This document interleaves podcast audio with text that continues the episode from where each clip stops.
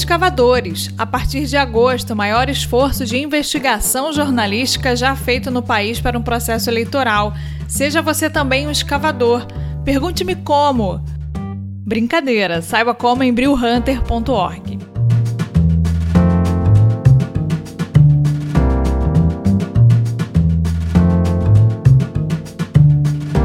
Fala aí pessoal, eu sou o Júlio Lubianco e essa é a série Primeiros Passos do podcast do Brio, sempre com uma entrevista com um jornalista veterano dando o caminho das pedras para se consolidar na profissão.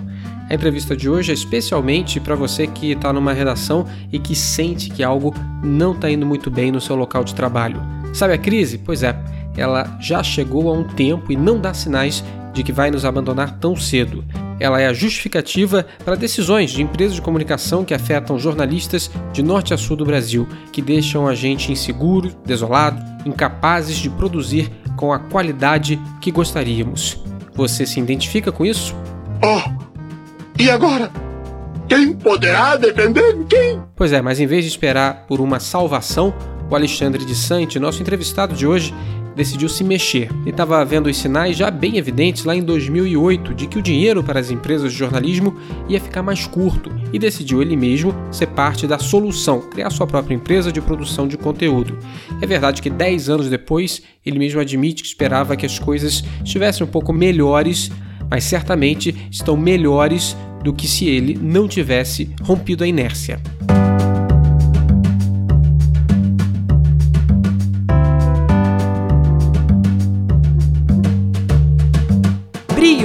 Jornalismo para seus novos tempos.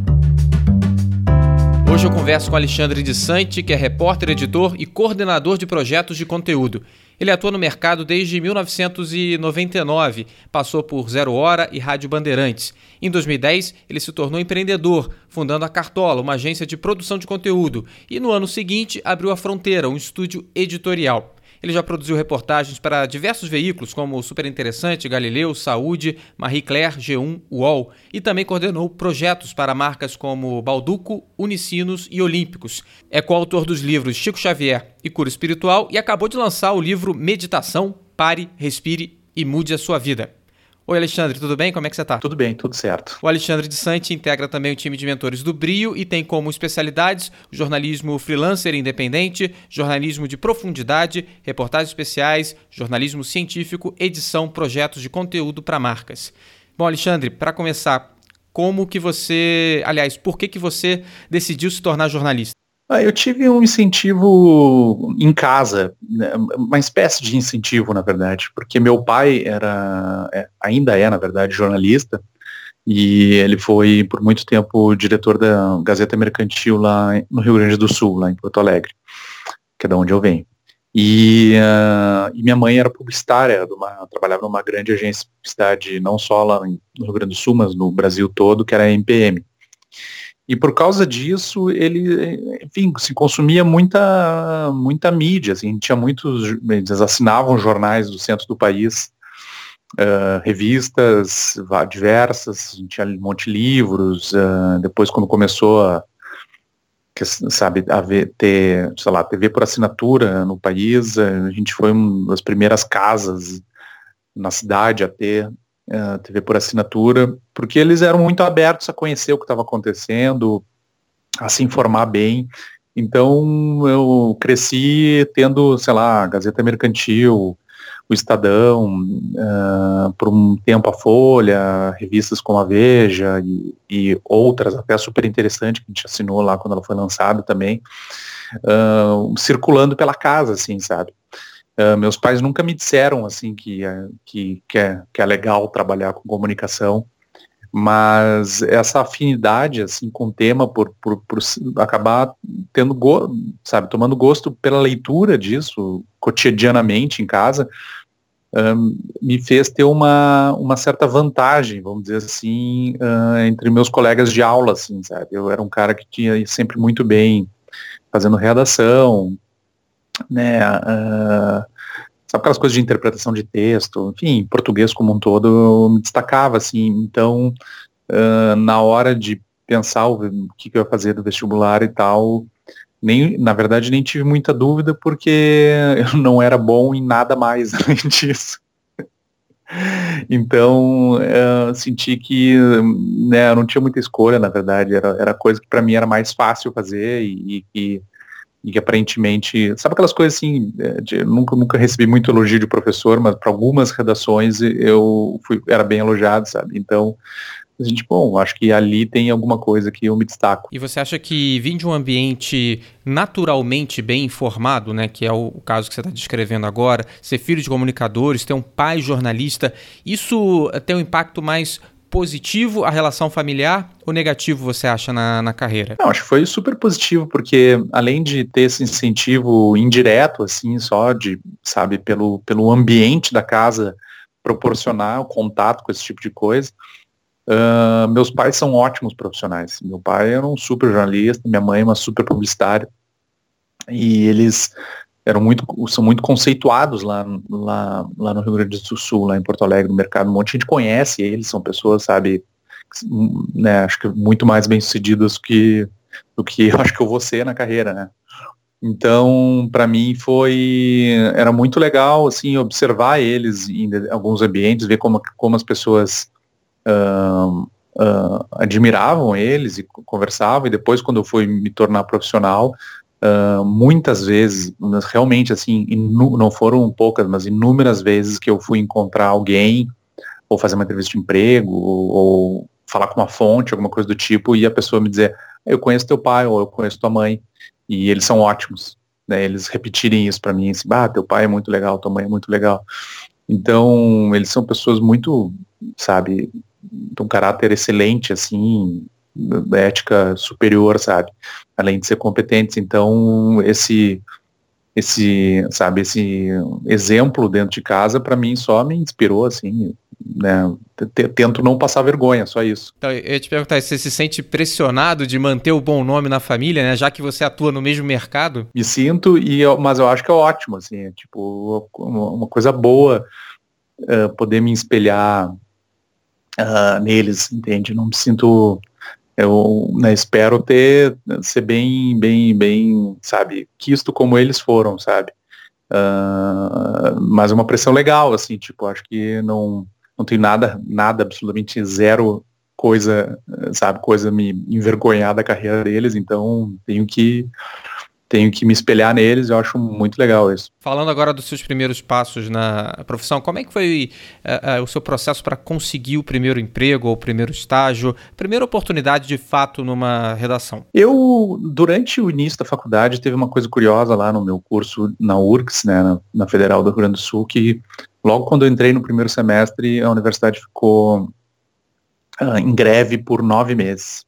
Isso foi em 1998. E daí, meus, eu e meus colegas, a gente não tinha o que fazer ainda, porque a gente não estava no primeiro semestre, a gente não tinha estágio ainda, então a gente uh, começou a inventar coisas para fazer, assim, né? a gente tipo, inventou um fanzine, e, enfim, mil pequenas, uh, sabe, aventuras empreendedoras, assim, algumas relevantes, até em festa a gente, sabe, organizava e tal, aquela coisa de universidade, né? Nada de muito uh, diferente de todo mundo, mas Uh, isso acho que me eu enxerguei ali rapidamente uma, uma coisa que eu gostava de fazer. Eu, eu gosto de ser um cara gosto de fazer coisas, entende? Produzir coisas, assim, gosto de trabalho, né? Então, uh, então assim, as minhas primeiras experiências foram, foram, sabe, nada muito assim realmente profissional, assim. Mas pelo fato de ter gosto por isso, uh, rapidamente eu, sabe, fui procurando, com, conversando com outros colegas e fui me enturmando com pessoas que já estavam trabalhando ao natural, sabe? Porque uh, eu tinha amigos já na faculdade que já estavam em semestres mais avançados e, uh, e me interessava pelo que eles estavam fazendo e fazia perguntas e tudo mais.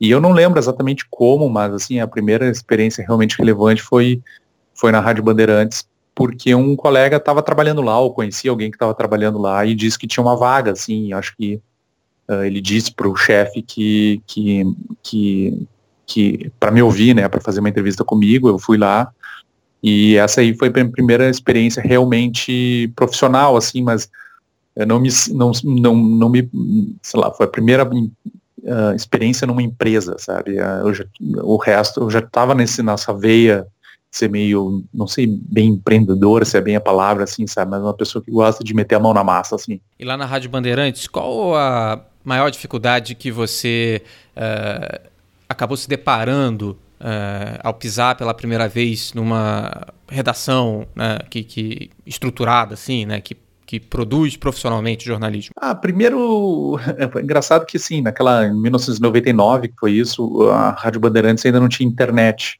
ou tinha um computador que tinha internet. Uh, então era tudo muito na base do, do telefone, sabe? De, de, pegar e ligar, ou sair depois de um tempo, né? No início eu fui rádio escuta lá nos primeiros dois meses, eu acho. E, e, e, depois eu tinha que, que sair para fazer várias pautas por dia, né? Pegar o carro da rádio e sair e tal. Uh, com motorista, é claro, né? Na época não, não, não, podia pegar o carro assim, estagiário, sair dirigindo. Mas uh, esse, esse negócio de se virar, sabe, uh, de uma forma muito ativa, que eu acho que é uma coisa que os estagiários não têm muito hoje, né, de ter que pegar o telefone e sair ligando para todo mundo, um monte de gente que tu não conhece, um monte de gente que só pela tua voz já percebe que tu é adolescente.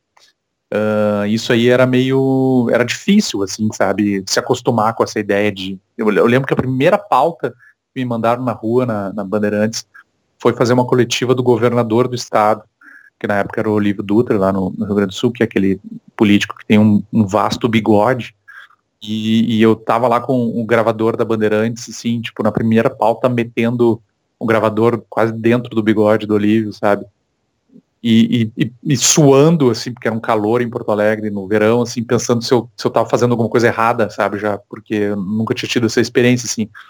E, e os estágios lá na Band, é, essa era a parte ruim, mas também era a parte boa, assim, sabe? Porque nos colocavam na fogueira desde muito cedo.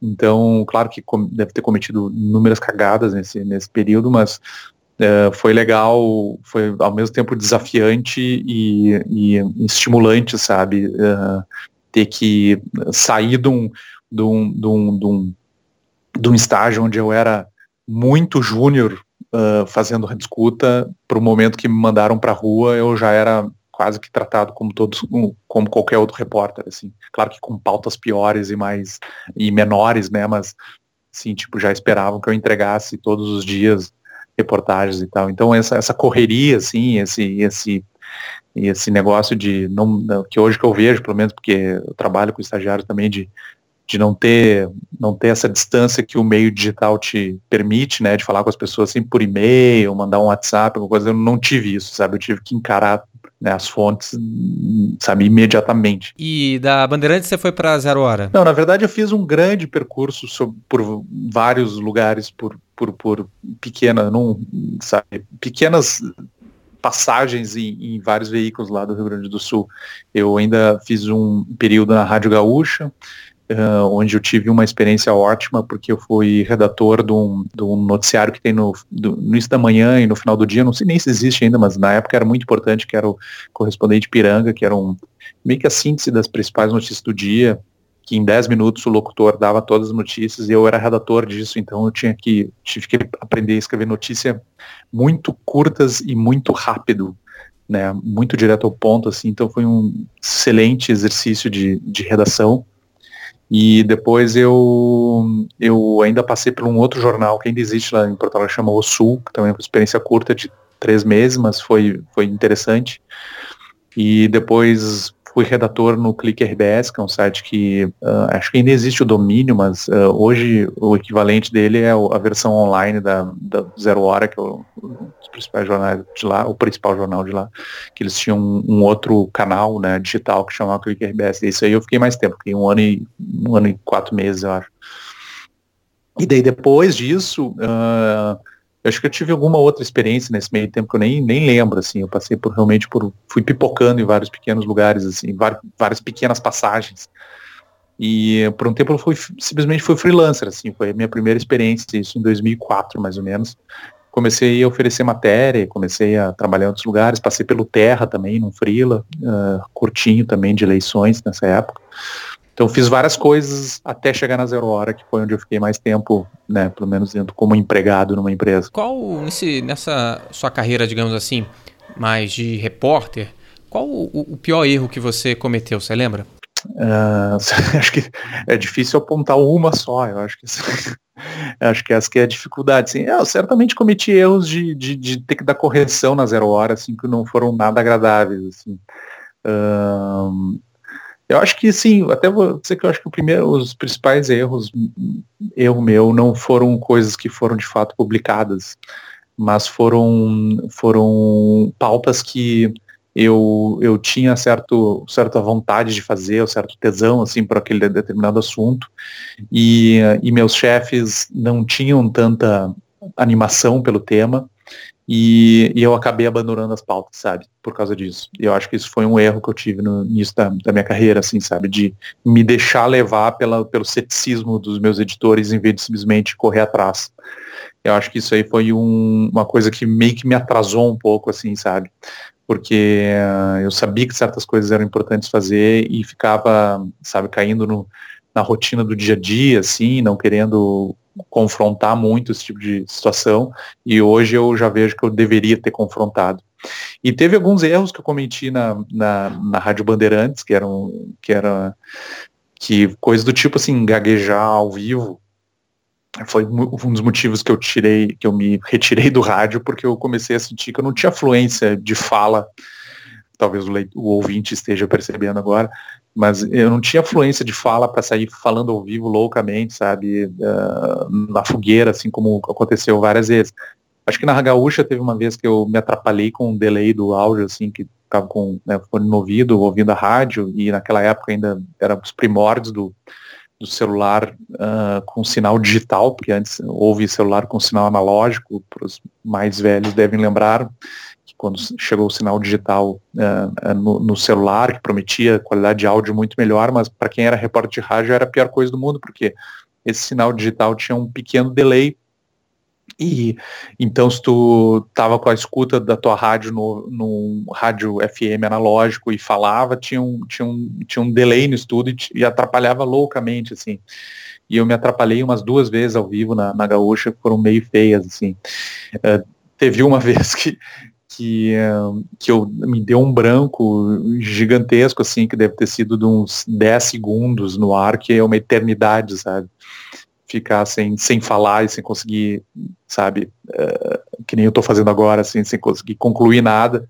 E, e, isso aconteceu algumas vezes e foi o motivo pelo qual eu me dei conta que acho que rádio não é o meu lugar. E, e Alexandre, qual a reportagem ou cobertura que você é, mais se orgulha de ter feito na sua carreira? Ah, eu, eu acho que as, a, teve, teve algum conjunto de matérias que, que são reportagens longas uh, que eu publiquei. Uh, teve uma que foi sobre um, um, um, um assassino, um traficante assassino, que ele, que ele foi perseguido pela, pela polícia via redes sociais. A polícia ah, montou uma arapuca para ele via o chat do Facebook, porque ele era muito ativo nas redes sociais. E eu publiquei essa, essa matéria, que é uma matéria bem longa, pela, pela Galileu, e ela se tornou um e-book, porque não, não cabia a versão completa na, na revista impressa, e eles publicaram um e-book, está à venda ainda. Uh, e, e essa, acho que chama Se Não Há Provas, eu até esqueci o nome, porque assim, a, a, matéria toda ela é escrita em vários trechos com a linguagem que esse, que o traficante uh, usava no Facebook, que era um português absolutamente, sabe, que era quase incompreensível, assim, sabe, um léxico uh, com cheio de gírias e com uma grafia muito própria, assim, das favelas, sabe. Uh, acho que era, se não há provas, não há condenação, mas escrito do jeito mais errado possível gramaticamente. E uh, foi muito legal essa matéria, mas a partir dessa eu fiz, eu fiz ou editei várias matérias uh, no estilo meio long form, assim, numa parceria que eu tinha com um, o Leandro Demore, que é um amigo meu, jornalista, e hoje é editor executivo no Intercept, e é um cara que eu sempre tive uma parceria de trabalho por um, por alguns anos, assim, uma época a gente tinha uma iniciativa que chamava Bang, né, que era um, tinha uma revista, um, ou, sei lá, uma, um, uma iniciativa de produção desse material long form. Então, além, depois de sair do, do Fumaça, que é esse, esse traficante aí, eu editei junto com ele uma matéria que é de autoria dele, que é sobre chama Um Trem para Bangladânia, que é sobre uma tentativa frustrada do Brasil fazer aquele trem-bala Rio-São Paulo e as potenciais falcatruas que estavam ali caso o, a obra saísse, né. A matéria foi bem legal, até o Hélio Gaspari citou ela na, na coluna dele de domingo. Depois a gente fez uma sobre uh, um conflito de terras entre índios e fazendeiros no Mato Grosso, com uma repórter muito legal que a gente trabalhou várias vezes, eu adoro ela, que é a Carla Ruas. E uh, também fui editor nessa aí, e outra sobre, uh, uma sobre o Presídio Central lá em Porto Alegre, que chama Chave do Casarão, que foi publicado num site que não existe mais, chama Risca Faca, mas também está online. E a última agora, foi publicada no passado pelo próprio Bril, que chama O Rei do Mato, que é sobre um cara que foi considerado o maior desmatador da Amazônia pelo, pelo Ibama, o Ezequiel Castanha. Então esse conjunto dessas matérias são as matérias que eu mais mergulhei de, de ter participado, assim, porque são uh, um jornalismo difícil de fazer no Brasil e a gente uh, não, é, não só o, o, produto final eu acho que realmente ficou bom como orgulho deles mas principalmente assim a forma de financiamento. A gente uh, conseguiu um dinheiro de um sistema de crowdfunding que o The Guardian ban bancava, que chamava Contributória, e que não existe mais, mas a gente se aproveitou disso no tempo que existiu para financiar duas ou três, dessas, três matérias dessas. E, e, também com essa parceria com o Brio, com a parceria com a Galileu, publicando como e-books, quer dizer, essa, essa criatividade que não só eu, né, mas o pessoal da fronteira lá, que é a minha empresa, uh, de produção de conteúdo jornalístico lá em Porto Alegre, a gente teve essas sacadas criativas assim para conseguir financiar um jornalismo que tradicionalmente é super difícil de fazer. Então, além de ter ficado legal o conteúdo, assim, essa, essa forma de buscar sabe, na raça, assim, uh, recursos que eu achei muito, me, me orgulha bastante desse, desses trabalhos. Você falou da, da Fronteira, né, que, que é a empresa que você fundou em 2011, antes disso você tinha fundado uma outra empresa, Cartola, eu queria te perguntar como é que foi a decisão sua para empreender, sair de um emprego numa redação tradicional e se tornar é, empresário, né, de certa forma? Bom, a crise financeira internacional ali em 2008, 2009 me deu um, um estalo assim de que a situação na, na imprensa não ia ficar boa nos próximos anos. Porque como eu já tinha trabalhado com internet antes, eu já estava vendo que era meio anacrônico aquele sistema de impressão em papel e tal. Não, não porque eu tinha trabalhado né, internet, mas simplesmente porque eu, né, uma pessoa minimamente atenta estava vendo o que estava acontecendo. Mas a crise econômica ali uh, começou a mostrar que o dinheiro não ia ficar fácil para ninguém dali para frente, sabe? E eu comecei a perceber que uh, comecei a acompanhar uh, notícias sobre como o New York Times estava sofrendo naqueles anos.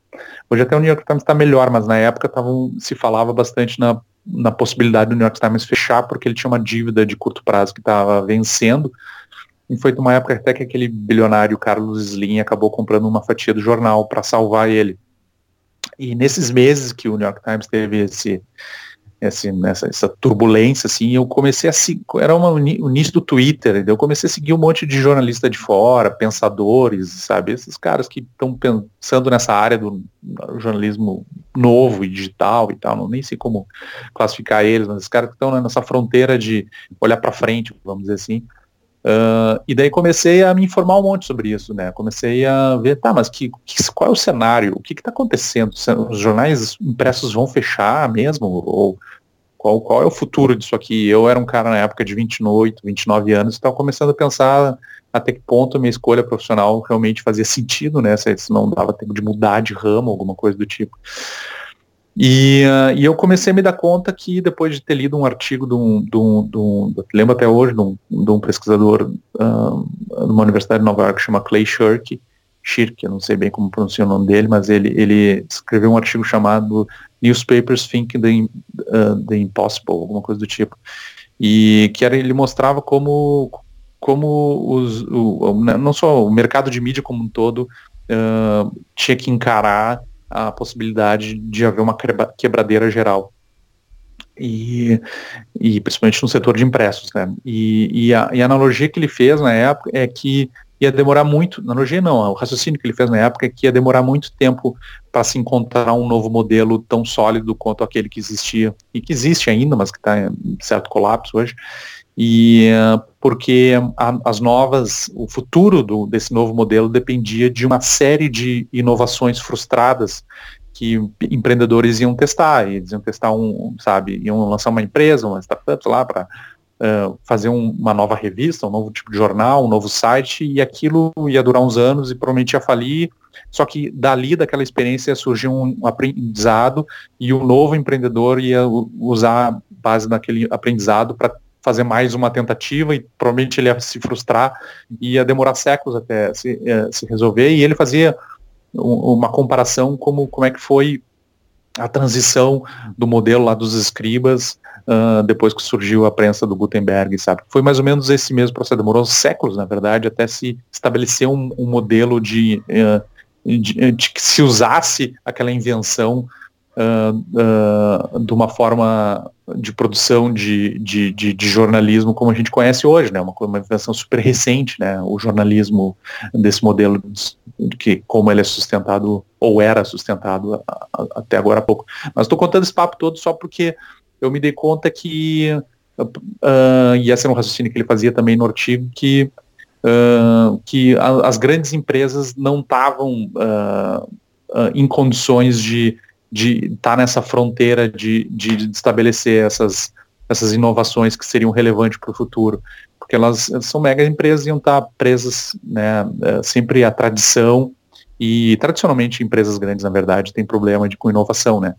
Então eu me dei conta assim, olha, eu não sei o que vai acontecer com, com jornalismo daqui para frente, mas eu não acho que seja em redações tradicionais que eu vou me, me preparar para o futuro. Foi esse raciocínio que eu fiz, assim, sabe? Eu não sei o que, que tem lá fora, mas aqui dentro provavelmente é o que está morrendo, né? E, e, eu acho de repente é melhor estar tá lá fora, sendo empreendedor, inventando coisa para fazer, uh, porque daí eu posso participar dessa, dessas surtos de inovação, assim, de alguma forma, e talvez isso seja bom para minha carreira, talvez não, talvez seja uma idiotice, mas na época eu com 29 anos, sei lá, por aí, uh, tava com o apartamento quitado já, tava com uma, sabe, enfim, tinha pouco a perder no final das contas, sabe? Quer, quer dizer, você trocou a insegurança de estar tá atuando numa indústria em crise para a insegurança de se lançar no abismo, né? Porque é isso que você fez na prática. É, exatamente. Tinha uns colegas meus que ficaram na, na redação e perguntavam assim, ai, como é que minha mulher também fez a mesma escolha, né? E, e eles perguntam assim, como é que vocês têm coragem de, de né, se largar no abismo, assim, né? E a gente, uh, nosso íntimo, a gente comentava em casa, assim, como é que eles têm coragem de ficar, né? Porque o, o, futuro dentro dos jornais era certamente nebuloso, né? Uh, fora dele não era necessariamente nebuloso, sabe? É, podia ter coisas legais. Hoje eu acho que eu fui excessivamente otimista, né? Uh, mas eu acho que foi super importante. Não, não, eu, eu, eu, eu faria essa escolha de novo, sem dúvida nenhuma, né? Mas eu, eu achei, eu não sabia, eu não imaginava que ia demorar tanto tempo para para, sabe, sei lá, o jornalismo digital, por exemplo, encontrar um caminho para ele, né? Então, uh, na época achei que ia ser uma coisa que ia durar alguns anos e tal, e agora, passado quase 10 anos disso tudo, uh, vejo que a situação ainda segue super, sabe, indefinida, assim, nesse, nesse, nesse, nesse, nesse campo, principalmente no Brasil, que acho que está atrasado em várias discussões sobre jornalismo. Mas na época fez todo sentido, assim, e eu, eu saí entusiasmado, sabe? Não tanto pelo, sabe? Tipo, eu não ficava pensando muito mais quando estava decidido ir embora, assim, ah, o que, o que eu vou deixar para trás, mas eu começava a enxergar tantos exemplos de coisas em jornalismo online e tal, que estavam surgindo por aí, e eu me entusiasmava pela possibilidade de participar delas de alguma forma, assim, sabe? Que, eu, que é basicamente o que eu venho tentando fazer desde então, assim. E como é que você define o atual momento da fronteira? Bom, a fronteira ela nasceu uh, como uma tentativa de fazer, uh, assim, lá no, lá, lá, no Rio Grande do Sul tem esse, esse essa tendência, não sei bem como explicar assim, mas tem algumas empresas que são uh, núcleos de jornalistas, que são agências de, ou se chamam agências de conteúdo, tem algumas lá, e que são, na verdade, meio que grupos de jornalistas que, que, que prestam serviço para empresas ou para veículos, né, para produção de conteúdo do jornalismo ou com linguagem jornalística, né. Existe muito conteúdo publicitário que tem com linguagem jornalística, né. E, uh, e daí a, a, Cartola foi a primeira delas por lá. E acho que talvez tenha sido a primeira do Brasil também. E uh, foi meu primeiro iniciativa lá. E, e eu comecei a sentir, não, depois de um ano na Cartola, que havia um conflito ali. Ou se fazia mais conteúdo uh, publicitário, que era aparentemente o que dava mais dinheiro, e praticamente se matava a, a, área de jornalismo mais tradicional, assim, de fazer jornalismo para veículos, ou a gente tomava rumo, eu e minha mulher, que a gente estava decidindo isso junto, de tentar uma empresa onde havia mais equilíbrio nisso, onde a gente pudesse produzir conteúdo jornalístico, né, uh, nunca abandonar isso, porque a gente achava que era a nossa vocação, e também prestar serviços para empresas com conteúdo publicitário, coisa do tipo. Então a gente saiu nessa tentativa, assim, de criar uma fronteira tentando uh, fazer essas duas coisas, esse, esses dois pilares. Mas ao longo do tempo, assim, esse negócio de fazer conteúdo publicitário, ele tem umas pegadinhas, assim. Um que ele, apesar de ter orçamentos maiores, nem sempre ele dá mais dinheiro, porque tem muito custo, né? tem muito custo uh, de envolvimento nos projetos, é muitos centros de decisão, né? Tem o cliente, agência, 654 revisões de texto. E, e tudo no jornalismo tradicional era, a gente via que era mais direto ao ponto, sabe? E então a gente, apesar de às vezes ter grana ser muito mais curta, a gente também trabalhava menos, né? Então permitia que a gente fizesse mais coisas.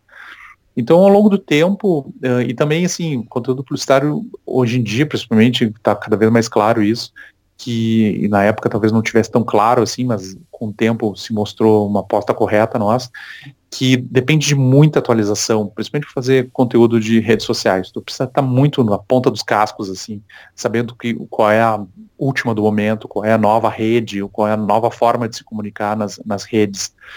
E, uh, e na verdade as empresas, o Twitter, o Facebook e tudo mais, eles atuam contra né, o produtor de conteúdo lá dentro, né? Eles, eles querem, eles não querem que tu tenha muito sucesso, porque se tiver um ou outro que estão dominando a linguagem, esse essa pessoa que domina a linguagem vai ter sucesso dentro da rede. Eles não querem isso, eles querem distribuir isso entre, né, entre as pessoas, para não não depender de alguns, né?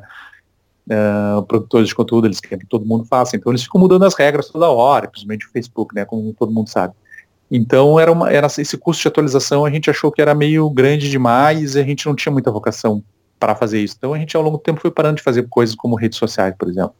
Então hoje em dia a Fronteira é uma empresa que quase que só faz conteúdo jornalístico mesmo, para diversos tipos de serviços jornalísticos. Né? A gente produz reportagens, produz revistas, produz conteúdo para site, a gente, uh, enfim, tipo, ajuda em, em processo de edição, a gente faz checagem, a gente, sabe, faz revisão de português, a gente faz produz livros, né? É, a gente faz é, diversos tipos de, de, de, de, de serviços jornalísticos para quem precisa. Então a fronteira é isso, mais ou menos. Hoje que a gente chama ela mais de um estúdio editorial do que uma do que uma agência de conteúdo, porque a gente se deu conta que essa essa expressão agência de conteúdo ficou muito mais restrita a empresas que prestam esse serviço para clientes de, de marketing. E, e, quase 10 anos depois da, de, vo, de você decidir tomar a decisão de empreender, e você está me relatando que a vida é dura, né? É, é, dia a dia ali que você vai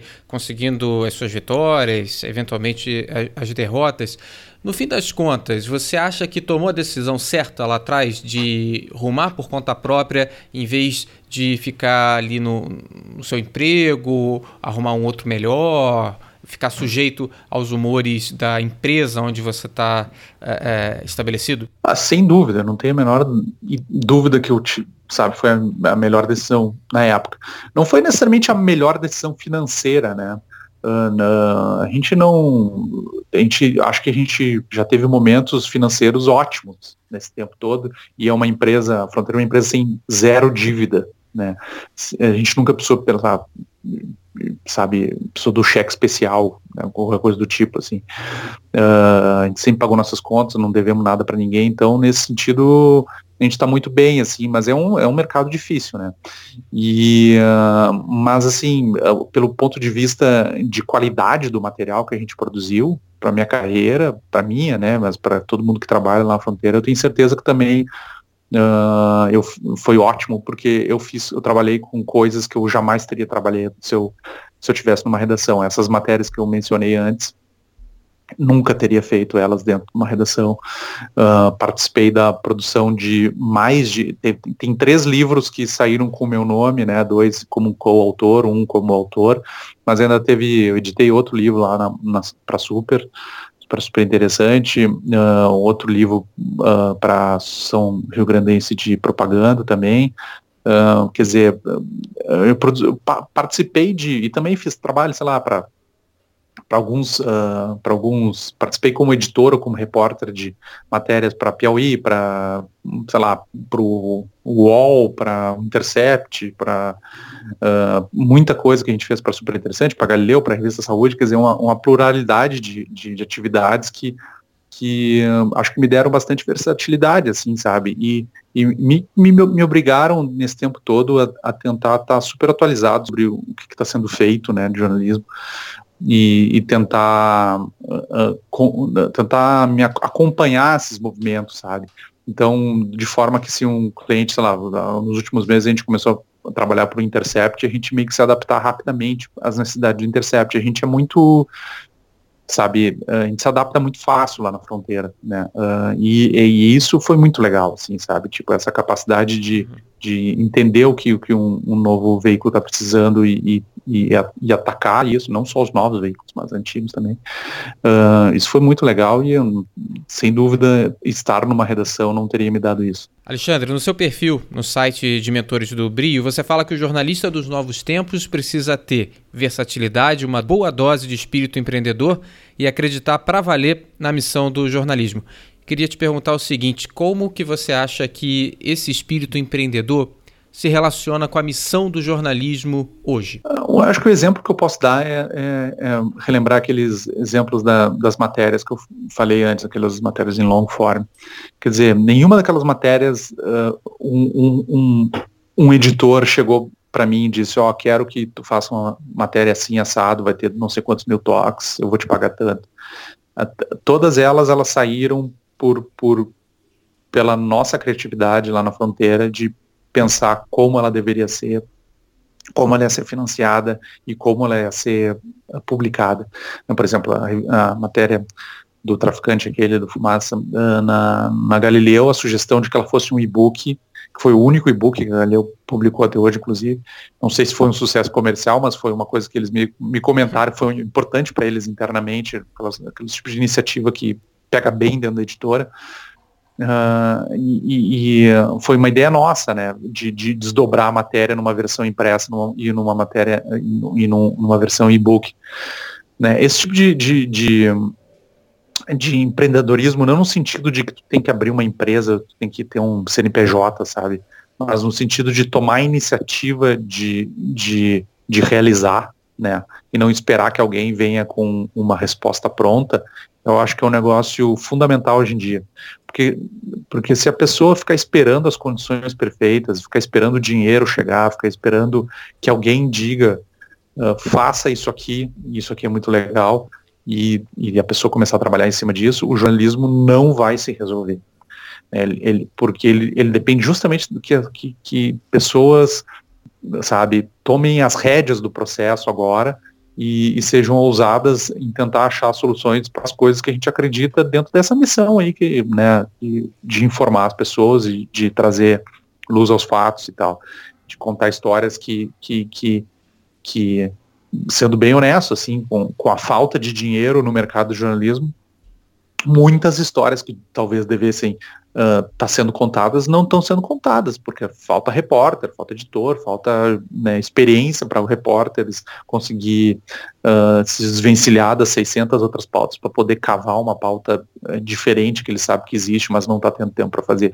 Então, se, se, o cara ficar esperando que exista essa condição de trabalho perfeita, não uh, essas histórias não vão ser contadas. E a nossa, eu acho que a nossa missão é justamente ir contra essa corrente, porque há muitas as boas histórias são aquelas que as pessoas não querem que a gente publique, né? Então há muitas forças atuando contra a, a, a, o, o, jornalista, né? Que né, seja pela inércia dos teus chefes, seja pela, pela, pelo poder financeiro de certas certos personagens e, de certas fontes de, de desviar do caminho, uh, não num sentido de, sei lá, corrupção, mas no sentido de, de, de eles mexer os pauzinhos para evitar, às vezes, que a gente consiga publicar alguma coisa. Uh, então, então, assim, há muitas forças atuando contra, e agora um cenário de, né, de apocalipse quase, que, que hum. dá a sensação que, que as coisas não podem ser feitas, né? Então eu acho que, eu acho que todo jornalista agora, uh, como eu falei ali na, na, nessa minha resposta lá pra, da mentoria do Bril, acho que o cara tem que acreditar muito na, na, na missão do jornalismo, porque se ele não acreditar isso, isso provavelmente não é pelo dinheiro que ele está na profissão, né? Se o cara está muito focado em dinheiro, acho que ele tem que, sei lá, buscar outra coisa para fazer, né? Não é o momento da pessoa estar tá focado nisso dentro do jornalismo. Então tem que acreditar na, na, na, na vocação e na missão, e se, se ele acreditar nisso, acho que dele tem que ser empreendedor para tentar uh, encontrar saídas para conseguir publicar as suas, as suas reportagens. E, e ou para criar o seu próprio veículo, alguma coisa do tipo. E, e por isso que eu digo que tem que ser versátil também, porque eu acho que quando ele encontrar a solução, muitas vezes a gente vai descobrir que a solução não é exatamente aquilo que tu tinha inicialmente pensado que ela ia ser, né?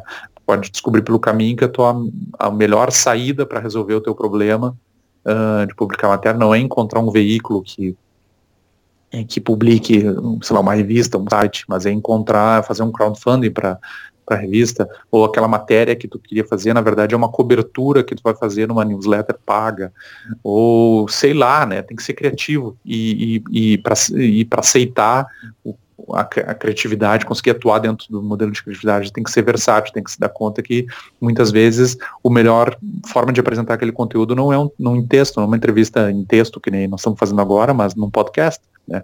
Então, e tem que se tá, tá com tá com, sabe, uh, sempre com a mente meio fresca, assim, com a possibilidade de que talvez, é, talvez a, né, a melhor ideia seja eu aprender a fazer podcasts. Né? Eu não estava pensando nisso há dois anos uhum. atrás, mas faz mais sentido agora.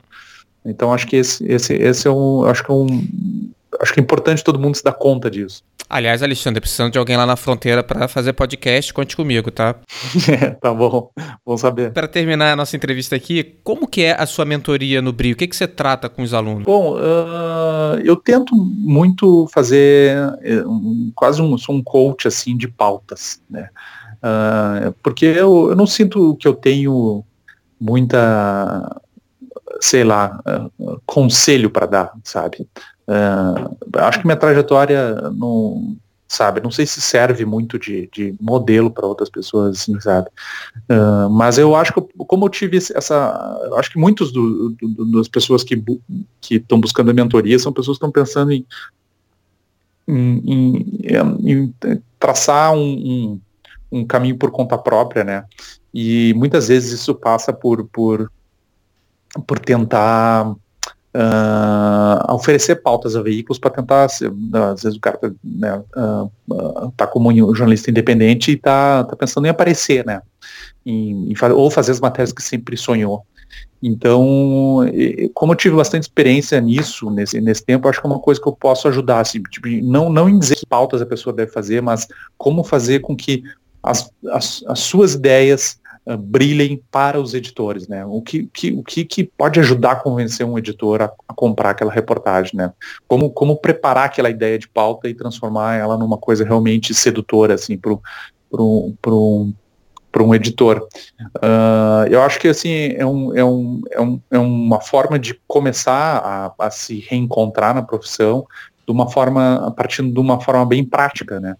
Uh, em vez de ficar falando tanto muito sobre filosofia, assim, da, da profissão, que eu acho que de repente é uma coisa útil para muita gente, eu acho que acho que alguns mentores têm muita experiência, assim, uh, para conseguir, sabe, como é que se diz assim, uh, conseguir uh, estimular as pessoas, conseguir cativar as pessoas a partir da própria experiência, né, do mentor. Uh, acho que não é tanto meu caso, assim, não, não, não me vejo como uma uma carreira assim reluzente, né? Mas eu, mas eu acho que eu tive essa experiência assim de, de fazer isso, fazer reportagem longa, fazer reportagem curta, trabalhar com redação de rádio, né? Fazer livro e tal. Então essa essa experiência vasta que não é às vezes nem é muito profunda em, em muitas coisas, mas mas me, me, me deu um olhar amplo sobre, sobre como dá para atuar, principalmente nessa área assim de, de, de como pensar a sua pauta, a sua ideia de pauta para determinado veículo, assim, sabe? E, o, o que eu digo muito é que existe, tem uma coisa que é a ideia de pauta, que é que é uma que é uma coisa muito familiar para o jornalista o cara tem uma ideia de pauta que às vezes acompanha ele a vida inteira. Ele passa por vários veículos e ele sempre tem uma, uma ideia de pauta uh, ah, uh, ah, para fazer que ele nunca fez, sempre quis fazer e tal. E outra coisa é a pauta em si, aquele negócio que tu vai apresentar para aquele veículo que, que, que são coisas diferentes, assim, sabe? A ideia e aquilo que de fato tu está oferecendo para a pessoa, porque para o veículo, porque muitas vezes a, a, distância entre um e outro é, é de tu fazer várias concessões, né? e, ou de tu, de tu enquadrar e tu formatar a tua ideia e tu ser uh, esperto uh, em, em, em, usar quase, sei lá, ferramentas eh, de, de uh, marketing ou quase neurociência, assim, para tentar transformar aquela ideia de pauta em algo atrativo.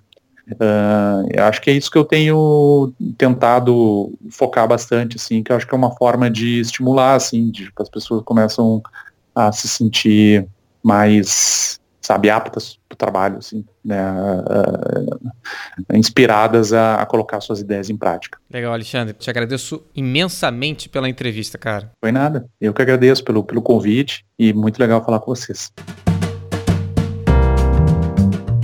Esse foi o Alexandre de Sante, fundador da Fronteira e também mentor do Brio.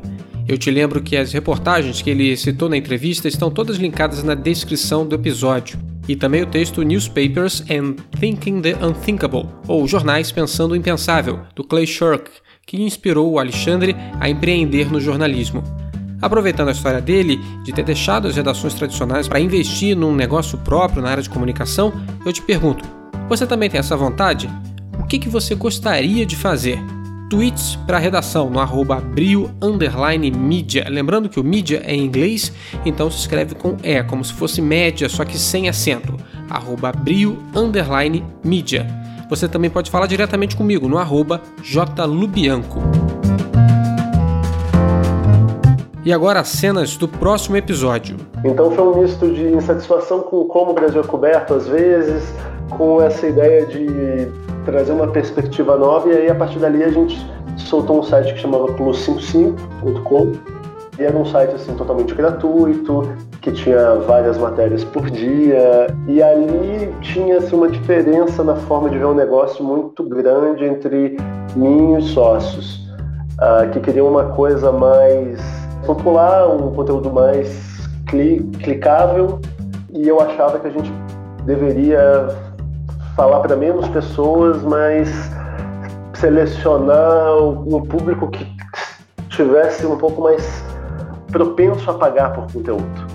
E aí, a partir do momento ali de um ano, um ano e meio de empresa, cada um foi para um lado, e eu fundei o, com, com uma sócia, com a Laura Kihan, que é minha esposa né, também.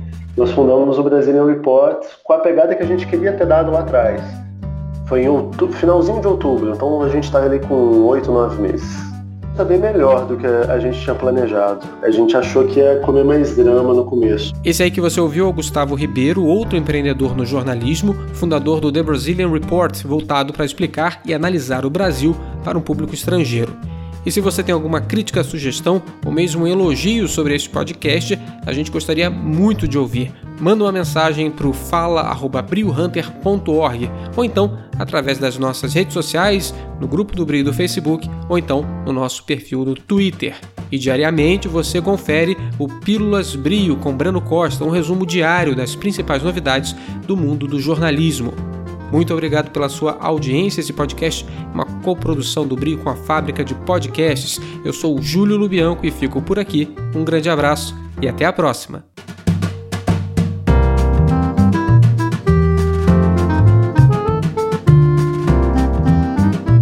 Brio jornalismo para seus novos tempos.